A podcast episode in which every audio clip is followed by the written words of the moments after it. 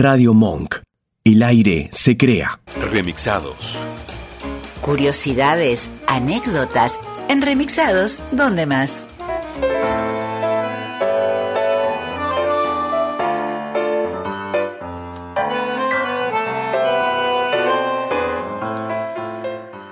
A principios de los años 40, Alberto Castillo le cantaba a los 100 barrios porteños, 100 barrios de amor, 100 barrios metidos en mi corazón. El estribillo se hizo tan famoso que los porteños se creyeron nomás que eran 100, pero no. Son solamente 48 y en esa época 46. Pero claro, ese número al letrista no le quedaba bien para, la, para las glosas, ¿no? Y le puso 100 por no ponerle 10 o 1000. Estos 48 quedaron delimitados por fin entre, entre 1968 y el 2005. Y yo te aseguro que si mirás la lista, te llevas cada sorpresa. Es que el barrio más allá de la línea de un mapa, se fue haciendo propio de distintas maneras. ¿Cómo le explicas a los de River que el monumental de Núñez está en Belgrano? ¿O cómo decirle a los de la zona de Once que son tan de Balvanera como los que viven en Congreso, que no es un barrio? ¿Hacemos un poco de historia? Para este tema Buenos Aires nació el 11 de junio de 1580 por obra y voluntad de don Juan de Garay. Ese caserío en torno a la Plaza Mayor y ahí nomás de donde desembarcaban pequeños barcuchos fue un barrio en sí mismo por más de 200 años. Después la catedral y se formaron alrededor los primeros asentamientos, catedral al norte, catedral al sur, y más tarde alrededor de otras iglesias complementarias que un obispo determinó, San Nicolás, Montserrat, La Piedad, El Socorro, ¿los ubicás? Para fines del 1700 ya teníamos entonces algunas divisiones. Ah, y también estaba el Retiro y algunos arrabales más. Creció el puerto y la inmigración. El dinamismo de finales del siglo XIX vino con dos motores fundamentales, el ferrocarril y el tranvía. Conectaron los arrabales con el corazón político de la ciudad, con la noche de Buenos Aires, y todo cambiaba con rapidez. Los barrios nacieron y crecieron por distintas causas, asientos de colectividades con toda su impronta, tipos de actividades iguales, loteos.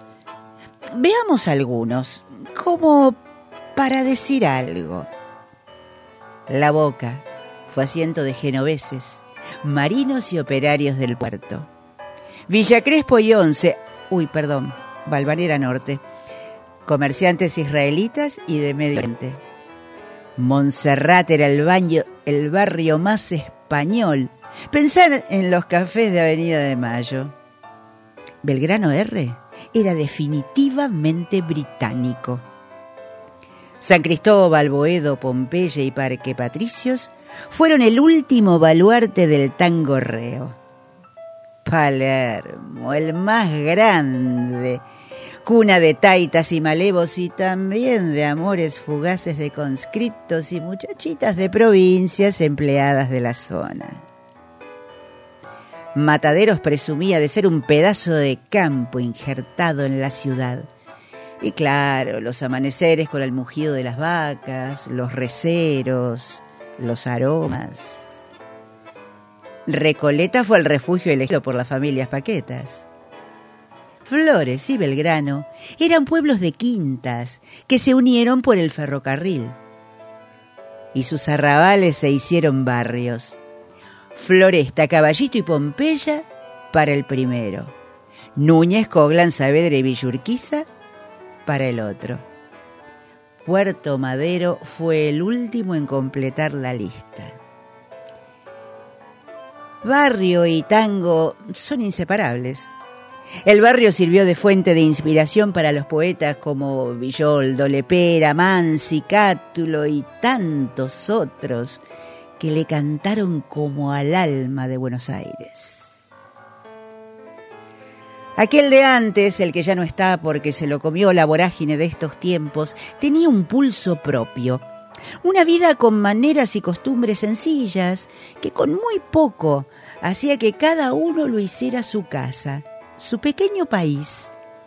El sentido de pertenencia era cuna de amores y también de rivalidades, ¿eh? Mm, sí, sí las habría. No solo futboleras, de todo tipo. Hoy es más difícil la fidelidad, porque la gente cambia más el lugar de residencia por los alquileres, algunos barrios se ponen de moda más que otros, los polos comerciales y gastronómicos se multiplican, hay más gente y se moviliza más. Y ese delineado caprichoso del mapa desdibuja límites. Y hay esquinas que parecen el triángulo de las Bermudas, como la de Juan B. Justo y Avenida San Martín. Ahí se juntan Paternal, Villa General Mitre, Caballito y Villa Crespo. sí, el barrio cambió, ya no es el de antes, pero sigue ahí, ¿eh? cada uno que lo llame como lo sienta. Vos podés apropiártelo para siempre o por un tiempo, por nacimiento, por adopción o por domicilio ocasional. ¿Y vos? ¿De qué barrio sos?